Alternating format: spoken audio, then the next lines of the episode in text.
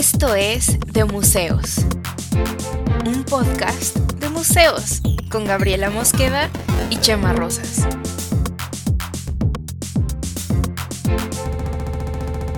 Bienvenidos. Hola Cami, ¿cómo estás? Hola Gab, muy bien, ¿y tú? Bien, bien. Estoy tratando de mejorar cómo hacemos nuestras entradas, ya que tengo prohibido gritar y tampoco va a ser la ridiculez de ASMR cada vez. No, no es prohibido, simplemente alejarte el micrófono, Gab. Es porque satura el audio. No vamos a, tener esta discusión de nuevo. Ya no, ya. No, no vamos a. ya no están vamos a arruinados mis saludos para siempre. No, va, no vamos a tener esta discusión de nuevo y, nos estamos quedando sin este saludo efusivo, este, sin esta energía que es la que nos ayuda a romper la inercia y, arrancar con el podcast, pero... A ver, grita tú. No, no es, no es not my thing, no, no se, no se me da, creo que... Creo Te voy a obligar, grita tú. En algún otro momento prepararé algún tipo de grito de guerra. Hola, ¿qué tal? No sé, pero, pero creo que podemos arrancar el podcast de hoy, ¿no? Sí, chica. Hola, ¿cómo están, maldita sea? Anda, dirige esa ira, ese enojo. Hola, ¿cómo están? bueno, ¿y cómo estás, mi Bien, eh, disfrutando de estos días de puentes, que sí, otra vez voy a decir que estamos grabando el lunes de Benito Juárez, pero la verdad disfrutando. El lunes del Beno, ah, mira, excelente día para conmemorar una persona con un nombre de cuatro letras. El, el Beno. El Venom Juárez. El, este. el Venom Juárez. Y, y bien, de esas mañanas que despiertas a la hora que la cama te vomita y entonces desayunas lo primero que encuentras y creo que no he comido porque he comido papas como todo el día, no he comido así lo que es comer. Eh, pero bien, muy a gusto. Escribiendo, Estás escribiendo la mayor parte de mis días. ¿Y tú cómo estás hoy? ¿Si comiste? Comí apenas hace como media hora. Algo más nutritivo que papitas, me imagino. Una torta, no sé qué tanto más nutritivo sea, pero... Mira, yo creo que más, más nutritivo que mis chips verdes, seguro. Bueno, al menos tenía aguacate, el aguacate es nutritivo. pues bueno, bienvenidos al podcast de Museos de Nutrición. Hoy vamos a hacer la tabla de valores nutrimentales. El podcast donde hablamos de museos y del valor nutrimental de la comida chatarra. Y un sello, eh, con un sello que exceso de cultura. ¡Wow! No. ¡Wow! Estamos un poco secos del cerebro hoy, parece. parece. Exceso de museos, exceso, de cultura. Exceso de, de museos. Ese es nuestro nivel de comedia hoy, pero ¿qué te parece si vamos platicándole a, los visitantes de museos que probablemente no están aquí para escuchar del valor nutrimental de la torta de aguacate? ¿Qué, ¿Cuál va a ser el tema de hoy? ¿De qué vamos a platicar hoy, Gaf? Hoy vamos a hablar, esto ya lo, creo que ya, o sea, lo habíamos apuntado en los temas pendientes desde hace mucho, quizás desde la primera temporada pero pues no, pues por alguna cosa u otra, no sé, este, lo habíamos ido moviendo, eh, pero bueno, pues ya habíamos intentado darle un espacio para hablar de este tema que es las cosas en común y las diferencias que tienen entre sí los conceptos arte, arte popular y artesanía. Arte, arte popular y artesanía. Creo que hablamos un poco de este asunto cuando platicábamos de las trampas de turistas, ¿no? Sí, y de otra, y creo que inclusive antes, porque Trampas de Turistas, ¿cuándo fue? Ya ni sé. Trampas de Turistas creo que fue la segunda temporada, ¿no? Sí, que, es como, ah, del Museo del Dulce Mexicano y que pues es una tienda de dulces mexicanos y ya, ¿no? este, pero que pues también hay, te, te venden recuerdos, artesanías y eso, ok, es arte, es artesanía y el arte popular donde entra. Entonces, ¿por qué no nos das un poco de contexto para empezar, Gaf? Porque bueno, antes de, antes de ah, empezar, antes del contexto, creo que conviene aclarar que son estos conceptos no están completamente definidos, ni siquiera el de arte es, es, está así 100% establecido, para esto sí es arte y esto no, porque se va renovando y va cambiando conforme pues las manifestaciones artísticas van evolucionando también. Entonces, si alguna de las cosas que decimos eh, sea incorrecta, o, eh, o yo, Este... Porque muy probablemente lo que yo diga sí, sí va a ser incorrecto, entonces eso ya pueden darlo por hecho. o sea, yo estuve leyendo, leyendo al respecto, pero no me quedó claro que estuvieran las definiciones así tan, tan, tan ciertas, ¿no? Entonces, em, pues, más bien como para que abramos el, abramos el diálogo, abramos este canal de diálogo acerca de qué es qué, ¿no? Que es mucho más de lo que nos tratamos, ¿no? Más que de dar definiciones exactas de algo que así es y entrar en dogmas, pues abrir diálogos de... Y ahora de este tema de arte, arte popular y artesanía. Ok, porque yo justo te iba a decir, ah, pues artesanía y arte popular, pues es lo mismo, ¿no? Pero no. Ok, ¿por qué no nos cuentas mejor? Pues ¿Cuáles son las perspectivas? Ahora sí, el contexto. Ahora sí, audio de contexto.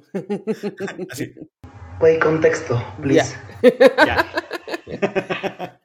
pues bueno, a ver, antes de que empecemos, Mika, ¿tú qué entiendes que, por ejemplo, puede ser la diferencia? de arte, bueno, lo del arte quizá... Bueno, no, no, no demos nada por sentado. ¿Qué entiendes tú por arte? ¿Qué entiendes por artesanía? ¿Qué entiendes por arte popular? Ok, arte. Es más, lo voy a poner más como con ejemplos, ¿no? Ah, Creo. Eh, porque también no, tengo mucho, mucha claridad, pero a ver, yo pensaría, arte, pues, pensé, y por, ni siquiera por irnos a, así, una obra que está en un museo, la Mona Lisa es arte. Y ya hemos hablado un poco de eso. y también un, un performance es arte, algo que está intencionalmente hecho para generar algún tipo de respuesta estética. Eh, igual puede ser la Mona Lisa que el globo de perritos metálico. ¿Cómo se llamaba? De Jeff Koons. De Jeff Koons, ¿no? Este, pero yo creo que sí es algo que tiene que ser algo hecho intencionalmente para provocar algún tipo de respuesta estética. Digo, no necesariamente hacia la belleza o no, porque ya lo hemos visto, pero yo algo así, es lo, así de amplio es lo que consideraría arte. Artesanía, pues, pues la, así tal cual algo que hace un artesano.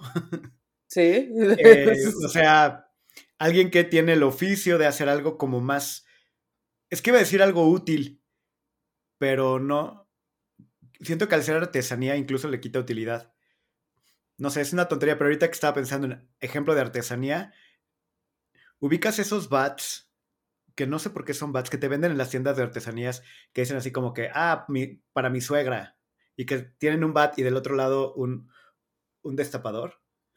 Un bat con destapador, nunca lo he visto. Ajá, que son un destapador de chelas. Y es como un, un, bat chiquito y que tienen como que una frase ahí divertida. O o puede haber artesanías mucho más, o sea, como las artesanías típicas así de, de mercadito. Y, el pequeño camioncito de madera con pirograbado. Y que es como, ah, la artesanía. Que puede haber artesanías mucho más elaboradas, menos comerciales, menos baratas eh, y con mucho más, eh, yo diría, valor de producción como artesanía, y digo, me estoy metiendo en problemas, pero un buen bordado, camisa bordada, este, ¿cómo se llaman los chalecitos? O ese tipo de cosas que también de, ciertas eh, artesanas y artesanos que los hacen. Las hamacas podrían ser artesanías, porque hay artesanos que las hacen. Entonces, no sé, como que tienen una parte de utilidad y una parte estética, hechas por manos que, que conllevan una tradición, me quiero imaginar. O sea, así de extraña, porque no es ni una definición, pero bueno. Creo que puede ir desde unas hamacas bien bonitas hasta eh, un camioncito de madera con piro grabado y de recuerdito de Guanajuato. ¿Y, entonces, ¿qué sería para ti arte popular? Yo pensaría que el arte popular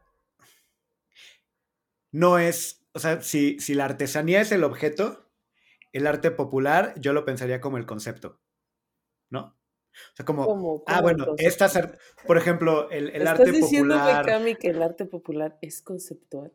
Pues tal vez, o sea, o sea, como que pensando que el arte, la artesanía es el arte del arte popular, o sea, es el arte popular, ¿no? O sea, es, es, una artesanía, un objeto de artesanía es una representación del arte popular. Es un, es un, una evidencia del arte popular. O, sea, una para artesanía... ti el concepto de arte popular es más filosófico. Es, es más... Asignado a una obra específicamente. O sea, no, no tengo un ejemplo de un objeto que digo, mira, esto es arte popular. Lo que pienso es que hay artesanía que es representativa de un arte popular de cierta región, de cierto eh, grupo de personas, de cierta cultura. El arte popular. Eh, iba a decir huichol, pero está mal dicho, es huicharica, ¿no? O, algo así es. Tengo pues mal por ahí. creo que huichol es el nombre mm, es, en español y creo que ellos así mismos se llaman de otro modo, pero no me acuerdo. Sí, pero bueno, o sea, como, como pensar el arte popular de, de, tal o cual cultura, pero donde se ve es en la artesanía, que es el objeto que produce ese arte popular. No sé, puede, es la idea que tengo, pero la verdad es que... Estoy tentado a decirte incorrecto, pero... Anda, dilo. pero tampoco estoy segura de que sea incorrecto, ¿eh? Me pones así a definir arte popular on the spot. No sé, solo voy a estar haciendo de brayes, pero... O sea, pues sí, un, un camioncito o una un huipil bordado es una artesanía y esa artesanía forma parte de un compendio llamado arte popular tal. Pero a ver, por ejemplo, aquí va una, aquí va un par de historias. Antes de que, antes de que yo te diga lo que leí de estas definiciones. Esa es mi idea tratando de eh, definir, pero no tengo, o sea, puedo estar equivocadísimo. Hubo una vez que yo compré en, aquí en la Ciudad de México como por temporadas, a veces afuera, a veces sobrepasó la reforma, a veces este, en el centro, a veces eh, al lado de, de, Palacio de Bellas Artes sobre la Alameda, ponen unos como, como, pues como tianguis, pero digamos semipermanentes, porque tienen como, rentan unas lonas y así, lonas, no sé cómo se llaman, estas que... Carpas. Carpas, exacto. y, yo, solo hice así. yo tengo una casita que es así. así, ok. porque, bueno, son como semifijos, porque pues las carpas se quedan ahí todo el tiempo, aunque ellos van y vienen todos los días, ¿no? Entonces yo compré allí alguna vez un huipil que me había gustado mucho y que yo dije, ah, pues, ¿cuánto cuesta? Pues no sé, como 300 pesos o algo así costaba, ¿no? Entonces, este, yo dije, ah, bien. Em, no me acuerdo si tenían de mi talla, no sé qué, tampoco te lo puedes medir allí, alguna cosa. Bueno, en fin, fui por el dinero, regresé, compré mi huipil. Y cuando, este, y cuando me lo puse, me di cuenta de que, por, o sea, por atrás, me di cuenta que los bordados estaban hechos a máquina. No. Sí. Qué horror. Eso es malo. Pues es que en realidad se supone, porque además esto lo venden como mercado artesanal o mercado como de, ¿sabes? Como de pueblos originarios y cosas así. Entonces, una de las cosas que para mí eso definía el trabajo artesanal es que tiene que ser manual. Ah, ok, ok, ok. Que, que, uno, que la industrialización de los procesos le quita lo artesanal, justamente. Ok, entonces lo artesanal, la artesanía depende más del proceso de elaboración que del origen pues no lo, mm, bueno, eso ahora podremos abundar, ¿no? O sea, o sea lo pongo ahí, lo pongo sobre la mesa como un ejemplo, ¿no? Y hace poquito también fui a cenar con, pues con gente de una galería que era una cosa más de chamba y estaba ahí un artista que es un güey de Bélgica, que se llama Sten, Sten, Sten creo, eh, Cole. Y este... Y él me dijo que habían ido a Metepec, o sea, me estaba platicando como su, su día que había tenido, ¿no? Ajá. Que habían ido a Metepec, en Metepec, Metepec es una ciudad del Estado de México, un municipio del Estado de México que es muy famoso porque se hacen estas figuras súper grandes de barro, los árboles de la vida, que tienen como 800 mil que florecitas y personajes y no sé qué, y lo hacen, pero los hacen a mano siempre. Estos sí son todos hechos a mano, cada florecita, cada triquecito, todo está hecho a mano, ¿no? Y entonces algunos están pintados, en algunos el, el, barro está, tiene los pigmentos, entonces no, es, no pintan el barro, sino que ya tiene los pigmentos desde antes de que se cueza y hay barro negro y hay barro del de terracota y así, ¿no? Entonces dijo que había comprado un, árbol de la vida, que porque su esposa le había dicho casi que no podía regresar a la casa si no traía una de esas cosas. y entonces estaba, me dijo, ah, porque yo le decía, ah, estaban, pero estábamos hablando esto en inglés, entonces eh, yo le pregunté, ah, pues estos son como muy famosos porque es un trabajo artesanal muy delicado y no sé qué, ¿no? Y me dijo, ah, me dijo, sí, pero no son únicos. Y yo, pero ¿cómo que no son únicos? Lo, hace cada, lo hacen a mano. Y me dijo, o sea, sí, sí está hecho a mano, sí está hecho cada uno por uno. Pero de este que yo compré, había otros tres o cuatro iguales. O sea, era el mismo diseño, los mismos elementos, el mismo tamaño.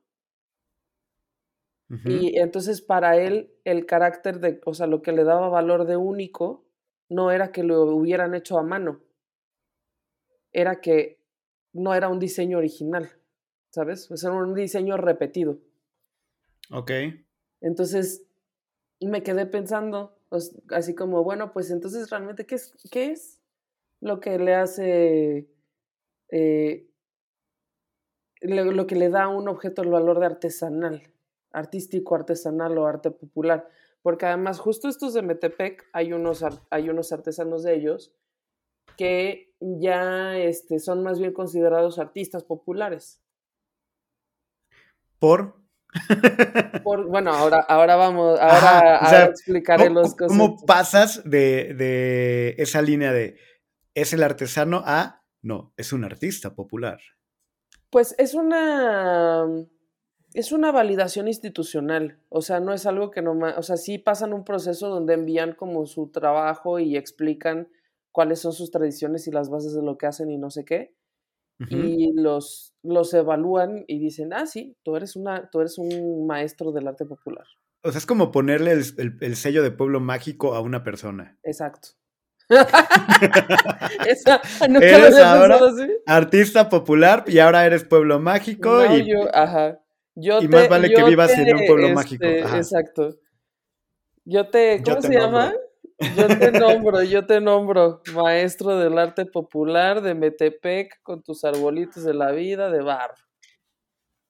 Claro, sí, a ver, pero entonces creo que aquí ya tocaste un montón de criterios que pueden ayudarnos a, pues no, no sé si a definir, pero como a pensar en estas diferencias, porque uno creo que es importante el proceso manual.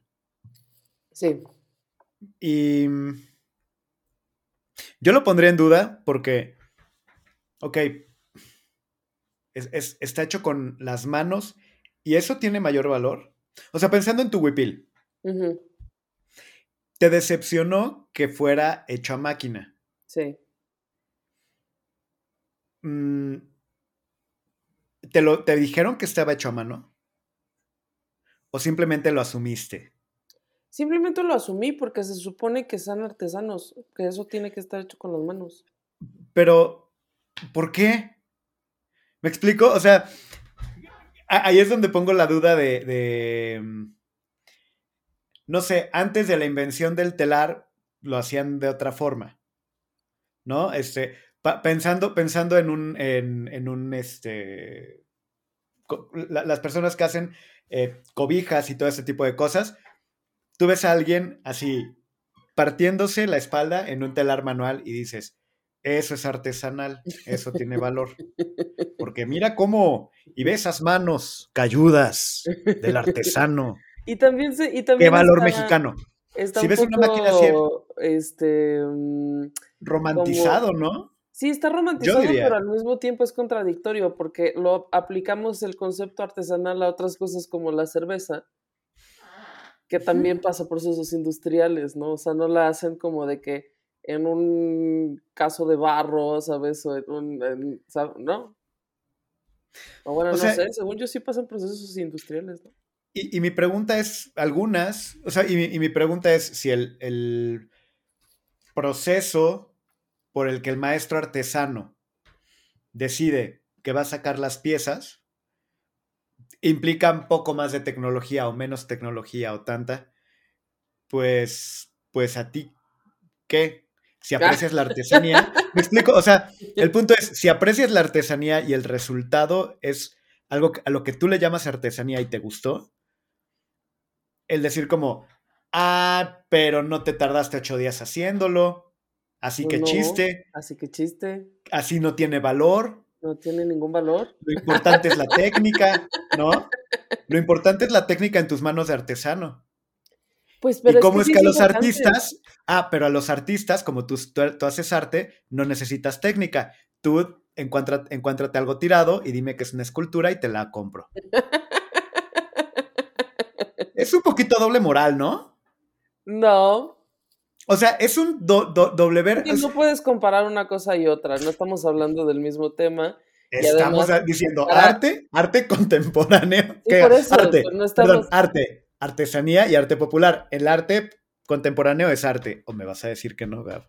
El arte contemporáneo es arte, pero no tiene la misma, o sea, no, no tiene un flujo histórico, en, o sea, de la cadena de sucesos de los que hablamos ah, cuando, sucede, cuando en el episodio de Dada, la cadena Ajá. de sucesos históricos que llevó a que existiera un movimiento en el que se valoraran más los conceptos que los objetos, que la belleza y demás, es, es el motivo por el cual existe el arte contemporáneo. Y ese no es el mismo proceso que ha transitado la artesanía, porque sí había artesanía mucho más antigua y sigue habiendo artesanía en este momento. A lo mejor podría hacerles bien a los artesanos que tuvieran un Duchamp de las artesanías, güey, pero no ha sucedido todavía. O sea, si, si están dentro de... Están dentro de la de los mismos temas, no son fácilmente comparables, por eso creo que era como importante dar quizá unos ejemplos antes de entrar como a los a los a, los, a las ideas ya de más este académico o, como- o más explicativo. Mm, pero bueno, por ejemplo, el arte, el arte también es difícil de, de definir en sí mismo, porque bueno, tú, como lo decías, tenemos como ejemplo, pues una pintura, una escultura, un performance, ¿no? Todos estos sabemos que son arte, lo aceptamos, entendemos que son arte, pero Ajá. son las manifestaciones humanas de una época, de un tiempo, de un tipo de pensamiento, de un este de una escala de valores que casi siempre y durante mucho tiempo tuvo que ver con la belleza y con habilidades técnicas para, para reproducir la belleza, ¿no? O para manifestar la belleza o para expresarla. Ok.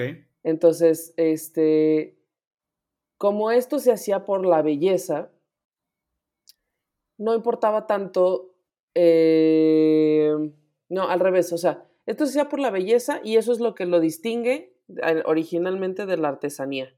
La artesanía se trataba más bien de la creación de objetos de uso cotidiano que pues podrían ser bellos, podrían tener una técnica, podrían tener una, una, este, como un, un punto ahí de estético, pero esa no es su función principal, que sí es la del arte. La de las artesanías, aunque fueran muy bonitas, su función principal era ser objetos de uso cotidiano, tenían un valor utilitario. Sí, estoy pensando en, en los molinillos para hacer chocolate, ¿no? Ándale, haz de cuenta. ¿Qué te venden en las tiendas de artesanías? Así? Inclusive, inclusive un huipil, por ejemplo, ¿no? Inclusive, este, yo qué sé, las cajitas de madera de Olinala, los jarritos de no sé dónde, este... Tlaquepaque. Los jarritos de Tlaquepaque, las cosas de madera que venden en Quiroga, en Michoacán, ¿no?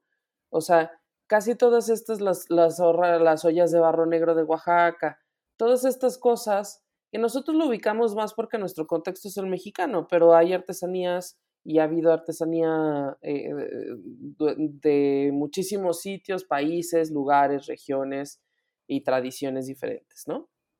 A ver, Tapona, entonces sí podríamos hacer esta distinción en la que una artesanía tiene una dimensión pragmática del objeto que estás consumiendo, que tienes enfrente, porque es un jarrito, porque es un huipil, porque la la la. Y el arte popular no necesita tenerlo. Ahí, es, ahí va como la otra distinción, porque por ejemplo... Como, como el, árbol de la vida de tu amigo. Exacto, esa es la otra distinción, o sea, pero eso es un concepto mucho más reciente, es el de arte popular es un concepto como de los noventas. O sea, bueno, ya, y ah, antes de, antes de eso, obviamente, pues como hay muchos artesanos, como ha habido muchos artesanos durante mucho tiempo, pues se van haciendo mejores en la técnica o le ponen más de su, sea, van evolucionando como su estilo, porque finalmente, pues entran en un mercado de competencia de, de, con otros artesanos, ¿no? Entonces, yo quiero que mis cosas se vean más bonitas para que las compre más gente, pues les puedo vender más caro. Yo quiero que mis tazas tengan estas flores así distinguidas de, no sé, o este diseño y le van metiendo un poco de su propia creatividad a estos objetos que tenían una intención eh, meramente utilitaria, ¿no? Que, que, eso no es tan diferente a un artista. No, eso es, eso es simplemente eso es simplemente como evolución de la competencia, ¿no? O sea, es una, y además es un impulso como súper humano querer hacer las cosas mejor que, la competencia para ganar un, para ganar una ventaja ahí, ¿no? Entonces, pues bueno, conforme van, este, conforme van metiéndole de su propio estilo a, estos objetos, sea cuáles, sea cuáles sean, se van convirtiendo un poco más en manifestaciones de una sola persona y no solo en objetos cotidianos, empiezan a tener un sello, empiezan a tener un, un, toque personal, ¿no? Y luego, pues ya mucho más, o sea, durante muchos años, pues entendimos la artesanía, pues como artesanía, ¿no? No existía el concepto artista popular, eso es un concepto que se inventó, eh, de hecho, el gobierno mexicano, en el caso de México, este es un concepto inventado por el gobierno mexicano, este, pero no, no para mal, pues, o sea, para bien. Inventado por los gobiernos este, de los noventas para, mm, pues como para poner una especie de distinción y poder dar una visibilidad mayor y un apoyo, este, pues como de, mm, de, pues sí, como un sello distintivo, digamos, de que el trabajo que estaban haciendo no era solo una artesanía, ¿no? Porque parecía, nos parece inclusive ahora, no sé si tú lo sientas así, Mikam, pero que como que decir que algo es artesanía es un poco menos valioso, no sé, como que como que le da un toque ahí de que, ah, pues una chacharita, ¿sabes? Que, es un poco por lo que ponía el ejemplo de este bat con destapador. Porque cuando uno va al mercado de artesanías de. Pensando en el mercado de artesanías de Guanajuato, por ejemplo. Este, típico, típico en temporadas cervantinas, que se ponen también ahí como ah, tal mercado, el mercado hippie, el mercado de artesanías, una sección importante, por ejemplo, del mercado Hidalgo. En varios mercados, cuando hay, tienen una sección de artesanías, pero son ese tipo de cosas en, su mayoría. Digo, depende de la región. Y en León, por ejemplo, puedes encontrar algunas cosas de cuero más interesantes, pero, pero también encuentras como, pues es mucho la chacharita, realmente. En León yo me acuerdo y me da mucha risa que existen unas como chamarritas, como chamarritas de piel, que son unos monederos. Ajá. unos monederos chiquitos que son unas chamarritas de piel así. Y venden también unos llaveros de botita. De botita, justo te iba a decir. Los llaveros de botita o de guarachitos. ¿Estás de acuerdo que esos los hacen a mano? ¿Que eso podrías considerarlo artesanía? Podría ser, sí. Sí. Y ahora, si estuvieran hechos a máquina, ¿qué? O sea, ese es mi punto. ¿Qué? ¿Qué es el mismo objeto. ¿Qué importa cómo se hizo? El, es el mismo objeto, pero no es, el mismo, porque lo importante de las artesanías era el trabajo, el trabajo dedicado a y la capacidad de crearlo con tus manos. Pero no pasa lo mismo, o sea, y tal cual por eso pienso en las expectativas y exigencias. E, es en lo que me quedé como con tu historia del huipil, realmente. porque, porque creo que es algo que es muy común que ocurra, este tipo de, ah, pero mira esa máquina, ah, mira, es industrial, ah, mira tal. Bueno, pero... tan, tan, simple como esto, la calidad no es la misma si lo coses a mano, si lo coses a máquina, porque se empezó a, los bordados que tenía el huipil aquí, en, como en el frente, se empezaron a deshacer.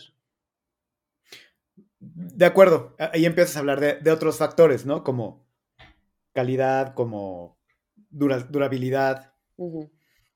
Eh, y mi, mi punto es, tú vas a comprar una obra artística pensando en un cuadro, porque conoces a muchos artistas y vas con el artista y le dices, quiero un cuadro de esos que tienes ahí. Si te vende ese cuadro y descubres que, y es un pintor, ojo, es un pintor que pinta óleo. No sé, alguna otra técnica, la que sea, pero es un pintor y pinta a mano porque eso hacen los pintores, ¿no? Y entonces llegas y, lo, y llegas a tu casa y descubres que, es una, que está impreso. Ok, ahí te enojas, ¿no? Pues es que también los, los, pintores venden prints. ¿Ves a lo que voy con la exigencia del de la artesanía? O sea... No, pero es que ahí em te vendería un print y te lo vendería a un precio menor porque se sabe que el valor de un print no es el mismo valor de un óleo. Gracias, es justo el tema al que quería llegar. El huipil te costó 300 pesos. Tú esperabas que fuera algo hecho a mano, pues cuyo valor es mucho mayor. No, tampoco estoy hablando de que yo estaba comprando el huipil chapaneco con las flores de gas y 800 hilos. Eran como tres florecitas, ¿sabes? Sí, pero, o sea que, o sea, que eso no vale, eso tampoco vale 300 pesos, pues. Pero justo mi punto es ese, es como, siento que le, cuando, cuando vemos una artesanía de ese tipo, le, le ponemos mucho valor a la manufactura artesanal y, creo que un poco sí romantizando este rollo de las manos del artesano, que poco a poco van hilando, este huipil, que como todo este proceso y que por eso tiene cierto valor una, una prenda, una pieza, y no digo que no lo tenga, pero, pero siento que le exigimos muchísimo a las artesanías, más, o sea, más que a otro tipo de procesos. Y que, y que no sé qué tan, qué tan adecuado, o sea, o por qué, por qué sea ese proceso que, que está hecho a mano es mejor, si es artesano, si es artesanía. Si no, no. No sé, me perdí mucho. ¿Estás muy en pues desacuerdo con lo que estoy diciendo? Sí, para empezar, no entiendo por qué te molesta que a mí me haya eh, sorprendido no, no, no, que el no estaba hecha a mano. No, o sea, no, no, no me molesta. Lo que me llama la atención es que en esta, esta distinción de, de la manufactura de la artesanía, o sea, de que el valor de una artesanía depende de el, la técnica manual. Bueno, eso es que es así por definición. O sea, es, eh, eh, justo eso. Es, entonces, una artesanía tiene que tener una técnica específica y estar hecha a mano. Pues es que no, puedes. ¿Sabes? O sea, me abrió como todas esas ideas. No puede tener una técnica específica porque hay mil diferentes tipos de artesanías de todo, ¿no? Hay artesanías de tela, de madera, de barro, de este, de piedra. Ah, no, o, sea, pues. eh, o sea, no puede haber una sola técnica ni nada. Y tampoco se trata de que, ah, no, entonces tienen que, este, ¿sabes? Tienen que usar las, eh, las técnicas de 1600, porque pues si no, no, va, no tiene valor lo que hacen. Pues no, porque vivimos en el siglo XXI y seguramente podrán utilizar las técnicas eh, técnicas que sean mejores para o más eficientes, ¿no? O sea, yo creo que incluso un huipil hecho a mano de hoy y de estos huipiles hechos a mano que, que se llevan meses en su elaboración, es muy probable que el hilo esté hecho en China. Sí, seguramente. y que el hilo sea, o sea hilo, hilo, vietnamita, porque es el que está a la mano. no necesariamente, ajá, ¿sabes? Como, como que desde el hilo sea el proceso artesanal. Y como que si te vas hasta atrás va a haber un proceso industrial atrás, hoy. Pues sí, mira, no sé, ahí, o sea, justo es por eso que te digo que no es como tan, tan fácil definirlo, cerrarlo, porque pues abarca una multiplicidad de técnicas y las complejidades de la vida en el siglo XXI, ¿no? Y luego, pues además, pues también lo que sucede, pues finalmente en la vida cotidiana, pues es que es un tianguis y tienen que vender y tienen que pagarle seguramente su cuota a los mafiosos de los, de los, este, de los puestos ambulantes y todo, ¿no? Entonces, pues eh, a lo mejor necesitan bajarle mucho a la calidad para poder tener más ganancias para vender sus huipiles. Sí, que, que, si en el mercado del arte hay, hay mafia, en el mercado así, mercado a secas debe haber otra. y el mercado del, arte popular y de la artesanía debe tener su propio... Su propia mafia. Sí, sus propios rollos, ¿no? como peligrosones incluso. Sí, y pues al final, por ejemplo... Ah, bueno, ah, este, antes de, antes de cerrar ese tema, pero bueno, este, la denominación de arte popular, que no, no terminamos de hablar de eso, se creó como para darle un impulso a quienes de estos artistas que íbamos diciendo iban poniéndole un poco más de su estilo, eh, de, su técnica, o se habían convertido en un taller súper famoso, como lo es este taller súper famoso de los árboles de la vida. O bueno, la tradición de los, de los árboles de la vida de Metepec nació casi que de una sola familia y luego varios diferentes otros artesanos les fueron copiando y haciendo a cada uno ahí un poco sus cosas diferentes, ¿no? pero entonces a estos que tienen como un impulso o un sello distintivo o que definieron quizá con lo que hacían ellos mismos su pues cierto tipo de estructura artesanal y cosas por el estilo, a estos se les da la denominación de maestros del arte popular para que puedan y bueno, y quienes y quienes digamos tienen un poco el monopolio del arte popular en México, no monopolio, lo hacen bien, pero pues sí son quienes, digamos, validan en mayor medida esto. Son los de la colección de Fomento Cultural Banamex. Ok. Que tienen además, eh, permanentemente tienen exposiciones al respecto y las tienen en, en este, aquí en la Ciudad de México tienen un, una casa, se llama Casa de Cultura mm, Palacio Iturbide, algo así que está sobre eh, Avenida Madero, en el centro. Entonces, casi todo el año tienen exposiciones de maestros de arte popular allí. En diciembre ponen una de nacimientos, este, y entonces hay que nacimientos de cera de Salamanca, no sé qué, y nacimientos de hojitas de lote de no sé dónde, y de barro, y de tal, y de esto, y de aquello. Y luego las andan itinerando por ellos, los de City Banamex tienen, además, ellos tienen este, varias sedes, tienen una en San Miguel de Allende, tienen una en Durango y tienen, pues creo que la casa, una casa de eh, Paseo Montejo muy famosa en Mérida, es también de ellos, entonces tienen como su propio circuito interno de, de exposiciones itinerantes y luego las llevan a otros museos y a otros espacios también, ¿no? Y tienen algunas publicaciones muy bonitas, como de mucha calidad y todo eso, con las que también les dan como mucha promoción, ¿no? Nada de esto me parece a mí malo, pero sí me parece que busca exactamente el mismo tipo de validación institucional al que, que luego siempre busca el arte mismo, ¿no? Entonces, como que en esto son un poco similares, creo, las, los procesos.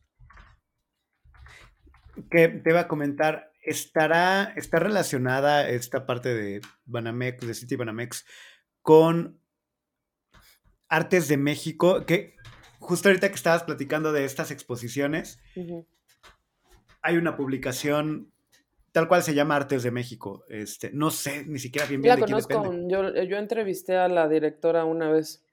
Ajá. Hay relación por ahí, porque creo que por ahí también hay mucho asunto de, bueno, de rescate y de, y de comunicación al respecto y de historia de, de, arte popular. Sí, pero Artes de México, Artes de México aborda muchos temas del arte popular, pero no es su único tema. Ok. Tienen muchos otros más temas. Este, hablan mucho también, por ejemplo, de historia, de... yo, yo, llegué a leer de ellos varios, este, varios, porque son como revistas librito, ¿no? O sea, son revistas como de buen, de buena magnitud y además eran un número temático y no me acuerdo hace cada cuándo salían. No sé si siguen editando o si ya solo más bien hacen como libros o ediciones especiales de algunas cosas. Yo estoy un poco des, eh, como, como, desconectado del mundo editorial desde hace ya un par de años y más con lo de la pandemia y todo eso. Pero hasta 2019 yo todavía llegué a... O sea, tenía suscripción por eh, la, la, biblioteca en la que trabajaba y todo esto. eh, y, y, sí, era una de nuestras, de las publicaciones que, como de cajón, ¿no? Este, de las suscripciones que había que estar ahí checando y estar revisando todo el tiempo. Y me acuerdo, a tienen de los stands más grandes e incluso bonitos de la FIL en Guadalajara. Sí. Por eso los tengo muy ubicados. Y, sus ediciones son muy bonitas. Y luego los textos. Y tienen unos alebrijes monumentales en su, eh, los colaboradores con los que, que, escriben luego en Artes de México súper buenos y todo eso. Yo tengo este, aquí debo tener algunos porque luego los tenía como para ciertos temas muy específicos que luego necesitaba escribir o algo así. A veces recurría como a buscar la edición específica del tema que necesitaba de Artes de México. Entonces, creo que aquí tengo uno de exvotos, por ejemplo. Este, y, pero ahí ellos también abordaban, por, yo me acuerdo haber visto uno, por ejemplo, de arte mudéjar, o sea, como de la historia de, de los rastros de eh, árabes en México, este, que eso pues, no, es arte, no, es artesanía ni nada. Había otro, por ejemplo, de la importancia de los jesuitas en la educación, en la historia en México. Ah, y, y en el arte y todo. En el arte, sí, ajá. Leí un par de esos. Lo que te iba a preguntar, y ahorita que lo comentas, cuando hablamos de arte popular, eh, también, en, porque entiendo y lo hemos hablado hasta ahorita de toda la parte de producción de arte actual, Uh -huh. O sea, de, y de los maestros artesanos que están ahorita haciendo cosas y los museos, los eh, nacimientos que cada año se ponen, uh -huh. ¿sabes? Todo ese tipo de cosas. Pero bueno, también es incentivar esa producción y entiendo esta, estos esfuerzos eh, tanto de gobierno como de empresas como Banamex y todo esto. El arte popular implica también la revisión histórica, la, el ir para atrás, es decir, podríamos decir, digo, es una, tal vez es una estupidez lo que estoy diciendo, que probablemente lo sea, pero eh, que, que el, el, arte prehispánico es arte popular. No, el arte prehispánico es arqueología. Ok, entonces tenemos arqueología y, y, la revisión histórica de, por ejemplo, cuando dices, ah, el, el, arte de toda la influencia árabe en el arte, la, la, la, no estamos hablando de arte popular, estamos hablando de una historiografía de arte. Eh, ese sería de arquitectura, pero sí una historiografía de la arquitectura y de ciertas cosas de la arquitectura, porque no lo abarca todo. Entonces el arte popular no es hacia atrás, o sea, no es una mirada al pasado, que creo que esta es una parte clara que hay que hacer, porque cuando hablamos de, siempre que hablamos de pueblos originarios, siempre que hablamos de cuestiones eh, artísticas de, de, pueblos originarios de México, por hablar solo de este contexto, uh -huh. tendemos a pensar en pasado. ¿no? Sí, pero, o sea, no está completamente no desconectado. Como... Sí, pero Ajá, no, justo no es lo, está mi pregunta. completamente Ajá. desconectado porque conforme fue evolucionando el concepto, conforme se fue creando el concepto arte popular, se dejó un poco de lado, o sea, la, la capacidad técnica, o sea, como el análisis de los pequeños detalles técnicos y esto, y se empezó a incluir como con mucha mayor eh, importancia la, por ejemplo, qué tanto esto apela a la identidad de una región. Y la, y la, identidad de una región necesariamente tiene que ver con su historia, con sus raíces prehispánicas, con, en este caso, por ejemplo, en Michoacán, ¿no? Con con los materiales del área, con la historia de, pues yo qué sé, de Vasco de Quiroga, que les enseñó a las técnicas de trabajar la madera y estas cosas, este, con ellos mismos y sus propias habilidades, o sea, sí hay, sí, sí está mm, invariablemente impregnado de un tema identitario, más que histórico, identitario, pero pues la identidad en gran medida también tiene que ver con cierta parte de la historia, ¿no? Claro, y, como a fin de cuentas, esta este sello de artista popular, pues sí viene de, también de una parte un poco oficialista. Sí, 100%. Eh, pues también, pues sí se convierte también en un tema político, ¿no? Y de, y de este, esto que es tan cuestionable hoy, pero que tiene mucho sentido todavía para muchos círculos, de esta idea de lo nacional. Sí. que, es un tema fuerte, ¿no? Porque hablar de, de, la romantización del nacionalismo y de lo nacional y de lo nuestro contra los otros, cuando de pronto es como, híjole, son esferas ya tan distintas y como si lo nacional fuera el, pasado, pero no, porque... Exacto. Ah, y luego también una parte de lo que habíamos hablado también en el episodio este del patrimonio, ¿no? Es el gobierno quien te tiene que decir qué es patrimonial y qué no, qué es arte popular y qué no. O sea, ¿por qué el gobierno, em, de nuevo, el gobierno tuvo eh, durante esta época y luego, y ahora mismo igualmente lo tiene, unos impulsos indigenistas ahí muy, muy marcados como porque esto los hace ver bien, ¿no? Les hace ver bien mostrar preocupación por los pueblos indígenas que evidentemente tienen hay una situación de desigualdad, ¿no? en el discurso, en el discurso. Les hace, exacto, exacto.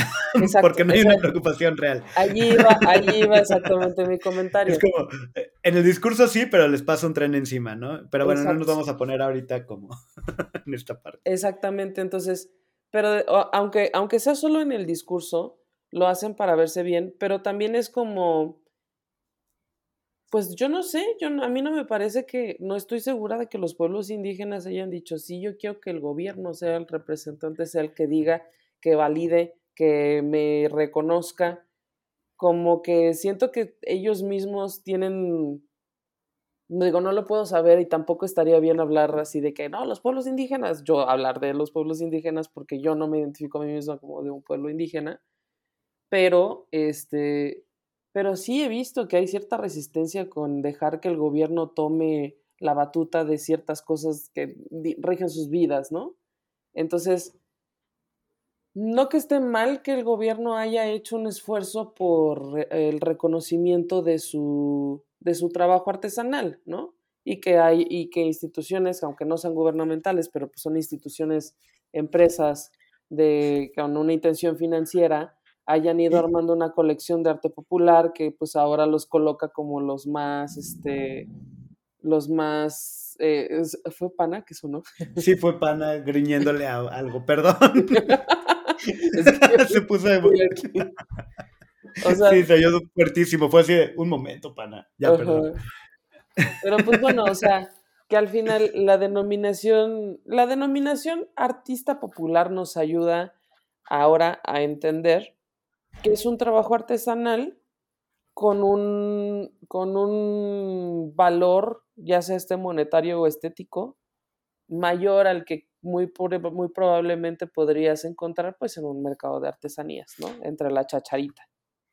Y, y que creo que en esto que comentas y, y haciendo este un shout out a, este, a la hoja suelta, este, ah, este sí, saludos a ellos.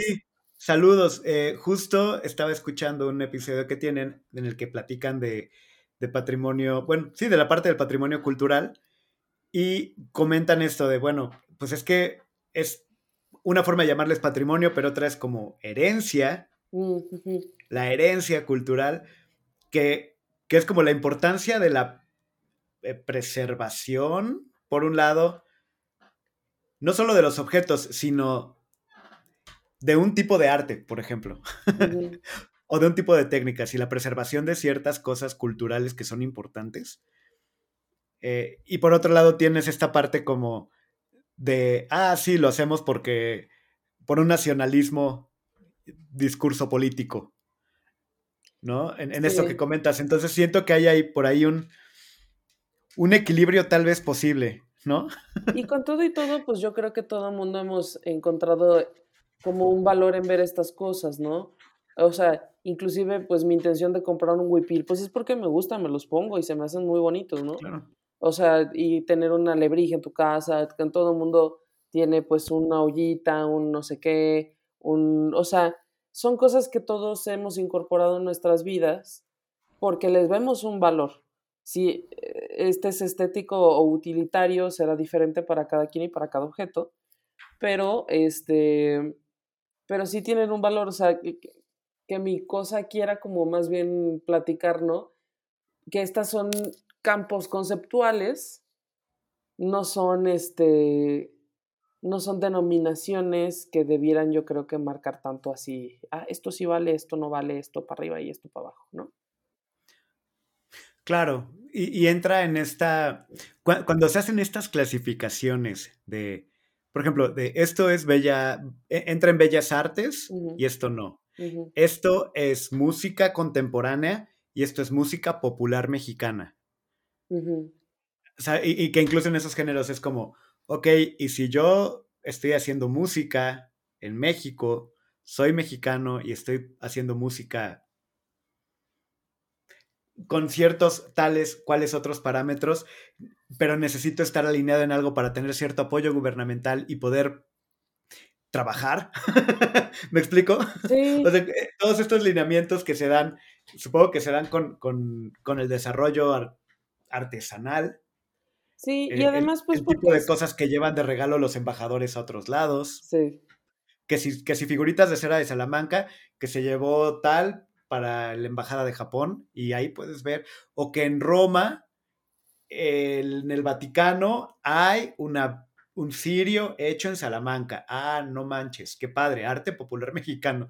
Pero ¿cómo jalan esas líneas, no? Sí. Y que es cierto, o sea, porque incluso esto que comento de que hay figuras de Salamanca en el Vaticano, sí es cierto. Sí, las hay, las eh, hay. Ajá, y que sí, son de los mejores artesanos en cera del mundo, sí. Sí. Pero el tipo de cosas que se que funcionan. Y creo que, aunque, bueno, aunque ya lo mencioné, hay manifestaciones artesanales en muchos países, pues la cosa que hace como que México sea, en México sea tan grande, pues es que la diversidad eh, histórica y cultural es muy amplia, ¿no? O sea, ah, por eso hay artesanías de Michoacán, de Oaxaca, de Chiapas, artesanías de Jalisco, artesanías de Chihuahua, artesanías de Sonora, o sea, las hay en todos lados, son diferentes en cada uno porque son manifestaciones de la cultura de cada uno de estos sitios.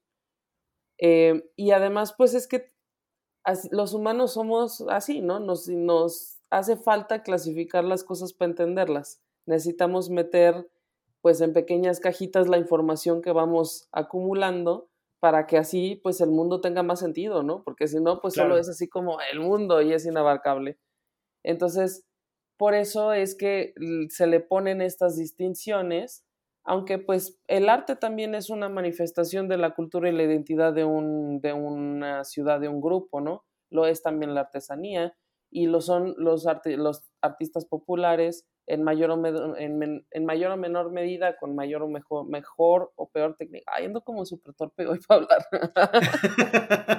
este, mm, pero pues bueno, o sea, eso, eso es lo que quería platicar. Creo que ya nos estamos yendo por, sí, por la hora. Nos estamos yendo por la hora y, y sí, nada más comentar que justo estas divisiones que comentas me parecen que sí son hasta cierto punto arbitrarias. Sí. Y otras muy políticas. Sí. Y, y, y que también atienden a ciertos paradigmas que tenemos cuando vemos una cosa y vemos otra. Porque bien podría haber un artista de un pueblo originario haciendo arte contemporáneo. Sí, lo sabe, yo conozco a Y le sería muy. Y, supongo que le es difícil de pronto salirse del rollo de arte popular. No, eso está un poco prejuicioso de tu parte. a mí me parece. Es que. Pero, ¿me explico? Ajá. O sea, siento que es como todo este rollo de. Eh, de encasillar las cosas. O sea, lo que, lo que hablábamos de las casitas. Que tenemos como esta, esta necesidad de estar poniéndolo todo así y que tenemos como cajitas distintas que de pronto es, oye, pues puede haber artesanía contemporánea, dude. Sí, debe haberla, debe haberla. Y, por supuesto que la hay, pero que tenemos como estas, es, todo esto tan encasillado que de pronto sí necesitamos como que conocer un poquito para ubicarlo, pero sabiendo que pues cualquier expresión puede ser multiforme y que las cajitas son una construcción pues nuestra, ¿no? Yo creo. bueno, todo es una construcción nuestra, también el arte, también la artesanía, también todo, todo es una construcción. Todo es una construcción social realmente. Todos son cajitas. y nada existe, todos solo son cajas, güey. Ah. ¿Cuáles serían esas tres cajitas que nos llevamos a casa, Gab, para entender o para consumir artesanía, arte popular y arte? Pues, Este, a ver, aquí van estas tres cajitas. Tres cajitas de conocimiento. pues la primera, yo creo que es, pues es que quizá me repito a veces cuando digo estas cosas, pero en general, pues es que esa es mi postura ante el mundo, ¿no? Ser abiertos con las cosas que ves te ayuda a entender mejor, ¿no? A, escuchar, a aprender. Entonces, mm, ser abiertos con, aunque necesitemos las definiciones para entender el mundo, porque de otro modo no podemos entenderlo, pues metes una cosa en una cajita no significa que no la puedas sacar, que no la puedas mover, que no puedas hacer una cajita más grande después en la que quepan más cosas que la caja sea triangular, sea cuadrada, sea, puede ser un, hexágono, ¿sabes? O sea, estas clasificaciones nos ayudan a entender el mundo porque necesitamos hacerlas para entender el mundo, pero no están escritas en piedra, ¿no? Se pueden ir moviendo. Entonces yo creo que eso es lo primero y conforme vas tú viendo más cosas, pues vas aprendiendo pues, que sí, hay artistas contemporáneos de pueblos originarios, que seguramente hay artesanía contemporánea, que, o sea, que todas estas cosas van y vienen y brincan, ¿no? Sí, y que puede haber arte popular contemporáneo. Y seguramente lo hay. Yo lo desconozco por completo, pero no me lo imagino. Pero pues seguro hay. seguro hay. Y este, la segunda, la segunda cajita, yo creo que, bueno, esto ni siquiera lo mencionamos, pero este, durante mucho tiempo, pues siempre hubo como un, un impulso ahí de que pues como estos quizás se venden en los mismos lugares que la chacharita, pues regatearle al de la chacharita, ¿no? Que es algo que yo no recomiendo, más bien al, al consejo fuertemente que lo hagan. No le regateen a la gente. Este, ellos sabrán cuánto, cuánto les está costando los materiales y tal. No lo vas a poder valorar como, ay, pues es que compré esto en pinche Sara, ¿no? Pues no, pues no, no es lo mismo, no es, esta es una cadena y bla, ¿no? O sea, en fin. La segunda, la segunda cajita es no le regateen a los artesanos. Y Me gusta. la tercera cajita, pues yo diría que, em, pues ya lo mencionamos, no, lo, no entramos como tan a profundidad porque pues nos comió un poco el tiempo, creo, pero, eh, pero sí lo dijimos un poco eh, apresurado estas son manifestaciones de la cultura y la identidad de cada, de cada zona de donde se producen, ¿no? Entonces, tener un objeto de estos, pues también implica que te interese un poco conocer cómo, por qué se hacen las cosas así en esos lugares, ¿no?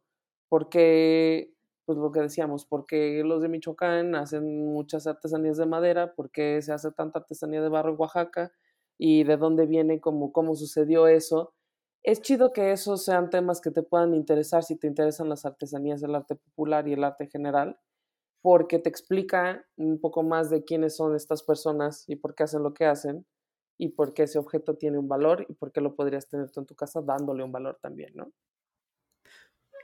Y creo que, creo que esa parte que comentas es bien importante, porque bueno, los objetos pues son representaciones de una cultura. Exacto.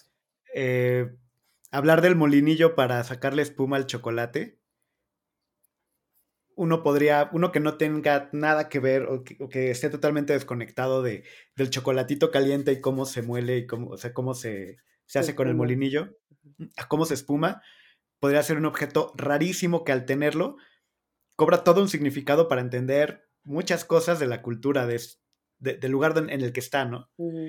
Y qué, qué tipo de cosas podemos encontrar en el mundo observando sus objetos y sus artesanías, ¿no? Que si es esta parte como sí pragmática, porque sirven para algo, pero luego sirven para cosas que tú dices, wow, yo no sabía que eso se tenía que hacer, pero aquí es como... Güey, antes de que nos vayamos me acabo de acordar de una historia. En Guadalajara hay un, hay un lugar donde te sirven eh, chocolate, chocolate y churros y así. Y entonces tú puedes pedir así como con espuma y te hacen así con el con el que tú dices, ¿no? El la cosita esta de para espumar el chocolate. Puedes pedir espuma, extra espuma y como extra extra espuma. Y entonces si tú pides la extra extra espuma, güey, va una señora así a tu mesa y le hace así como, así como intensamente, güey, así cabrón hasta que queda súper espumoso pero pagas por la extra espuma. Así de. Así, espuma, extra espuma, o que venga Francisca a ponerte espuma, cabrón. Y llega Francisca así de, con sus brazos así. ¡Pancha! Eso existe. Qué belleza, tengo que ir por extra, pues extra espuma. Bueno, no sé si exista o no, la verdad es que hace muchos años de esto, pero espero que siga existiendo este lugar. Ah, qué divertido. Pues bueno, Gab, ya nos vamos. ¿Redes? Antes de que nos vayamos, sí, redes. Estamos nosotros en arroba de museos en Instagram y en Facebook, arroba de museos MX Twitter y en la página web donde hacemos coberturas de las exposiciones y del panorama artístico de la Ciudad de México. Es de museos.mx. Y las tuyas, Mikam. Y a mí nada más, pues me encuentran como Don Camisa en todos lados. Y ya. y vámonos, déjale, voy a hacer extra espuma a esta. Ah. Con él. Y va a llegar Francisca así. Pues bueno, muchas gracias y hasta la próxima. Cuídate, mi Cam. Chao. Bye. Esto fue De Museos. Un podcast de museos con Gabriela Mosqueda y Chama Rosas.